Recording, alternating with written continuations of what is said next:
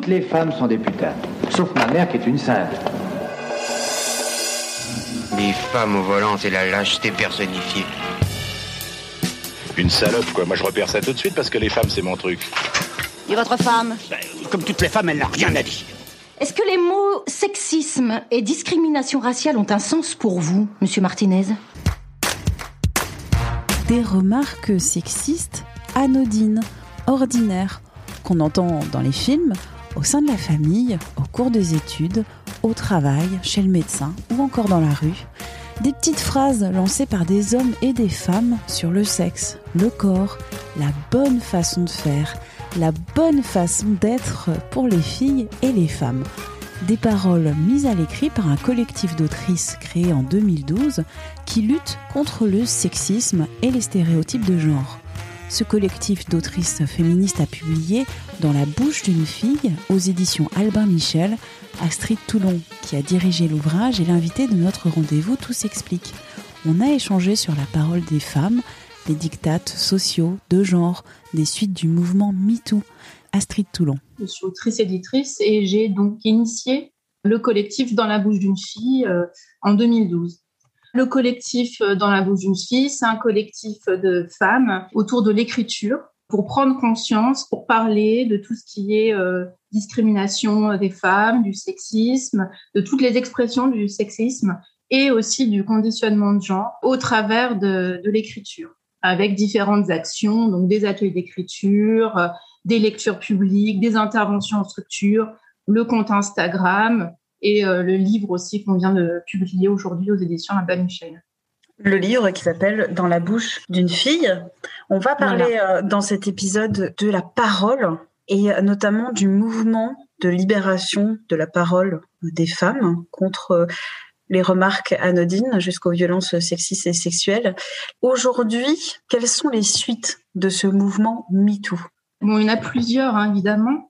Tout d'abord, MeToo, il s'inscrit dans une époque. Je pense que c'est une évolution aussi de la société, que je raccorde plus à voilà, une dernière dizaine d'années. En France, en tout cas, un peu le premier élément, c'était euh, aussi l'affaire DSK. Je pense qu'il y a eu donc un premier point, c'est le changement des représentations de, des agresseurs.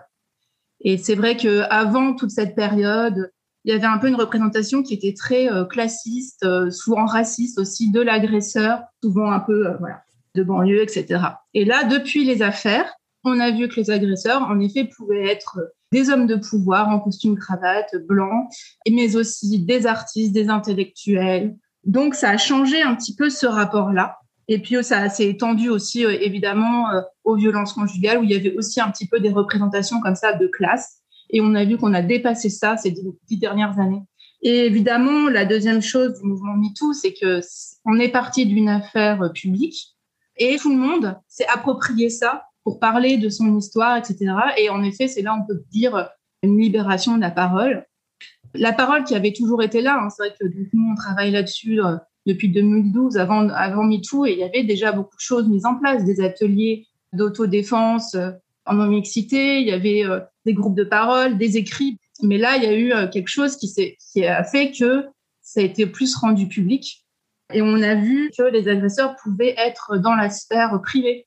Au niveau statistique, c'est vrai qu'il y a plus d'agressions dans les milieux. C'est souvent des agresseurs des gens qu'on connaît. Et euh, c'est vrai que c'est quelque chose dont on parle beaucoup plus maintenant, des agresseurs dans la sphère euh, privée. Et euh, donc c'est après cette libération et du coup le fait qu'elle soit plus entendue, là on est toujours là-dedans. C'est-à-dire qu'il y a des sujets comme le consentement par exemple, c'est quelque chose qui est un petit peu automatique maintenant et on en parle beaucoup.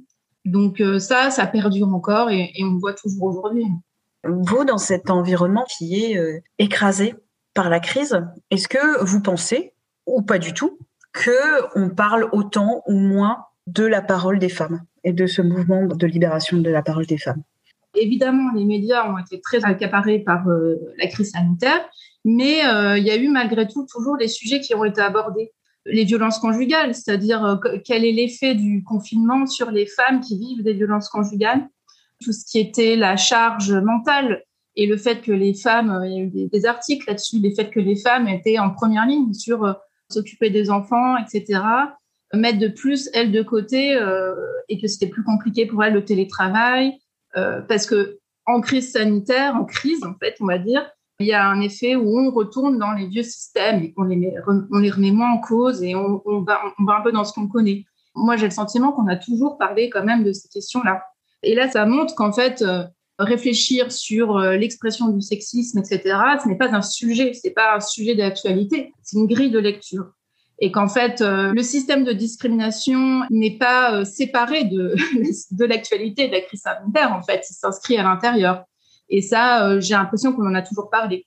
Par rapport à notre activité, pendant le confinement, etc., on maintenait notre compte Instagram. Donc là, avec ce compte, on reçoit des, des témoignages de, de femmes on a vu très légèrement une petite baisse d'intérêt, on va dire, dans ce qui est like, vu, euh, message, etc., au tout début du premier confinement. Mais très vite, les choses se sont remises euh, vraiment euh, au rythme habituel.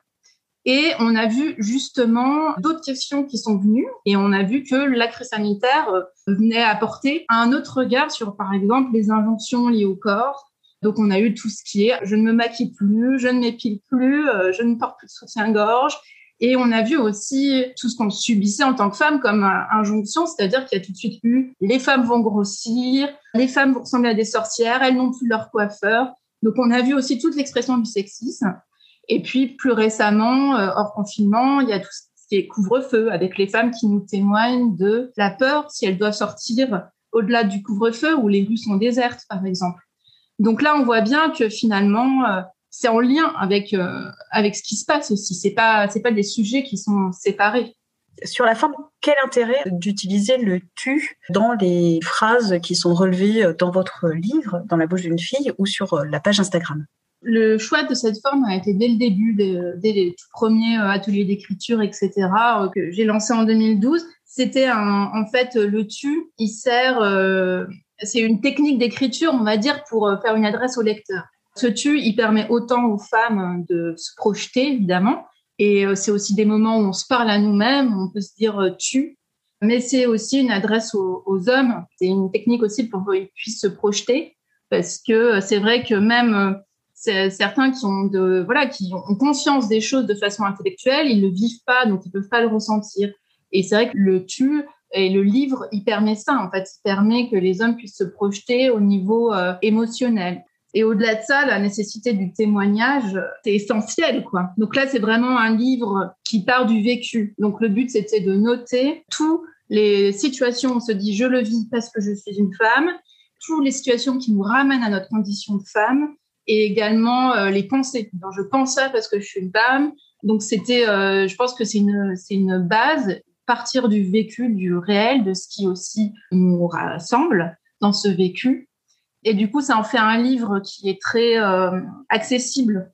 C'est-à-dire qu'il y a une démarche féministe, on va dire, dans le, dans le projet, mais il est lisible aussi par tout le monde. Ça permet à chacun et chacune de mieux se rendre compte des enjeux. Pourquoi le choix d'un collectif de femmes déterminées, comme je le lis sur la couverture de ce livre, plutôt qu'un essai d'une grande autrice, d'une grande témoins pour euh, parler de ce sujet? le but du livre, c'est vraiment donc de faire une vue en couple de tous les endroits et toutes les façons dont s'exprime le sexisme et le conditionnement de genre. Du coup, le but, évidemment, euh, c'était de, varier les témoignages, puisque euh, c'est plus riche, plus intéressant et plus aussi réaliste de montrer des témoignages donc de femmes de tout âge, de tout milieu, de toute expérience, de plein de vécus. Ça permet de mettre en lumière, par exemple, toutes les doubles injonctions qu'on vit intrinsèquement chacune, mais là qui est encore plus mise en lumière, si vous voulez, par les différentes euh, voies. Il ne faut pas être trop grosse, faut pas être trop mince, faut faut avoir une, sexualité libérée, mais pas trop quand même. En multipliant justement les témoignages, on, se rend mieux compte de ça. Et puis aussi, bah, il y a aussi différents points de vue dans, le livre. Et euh, il y a des personnes qui viennent de partout et aussi qui ont des positionnements différents. C'est-à-dire qu'il y a clairement des personnes qui vont se dire féministes et qui ont écrit dans cette démarche, mais il y a aussi des personnes qui ne se disent pas féministes. Et euh, là, le but, c'était de trouver des points de, rassemblement de notre vécu en tant que femme, de notre condition de femme, en mélangeant des points de vue différents et euh, par rapport à ce sujet-là.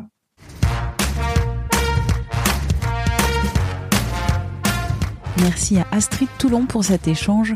Tout s'explique, c'est le podcast Sexualité et Société de 20 minutes. Vous le retrouvez sur toutes les plateformes d'écoute en ligne et sur 20minutes.fr. Vous pouvez nous écrire à audio-20minutes.fr pour nous envoyer des commentaires, des critiques, des idées d'émissions. On se retrouve la semaine prochaine. D'ici là, portez-vous bien.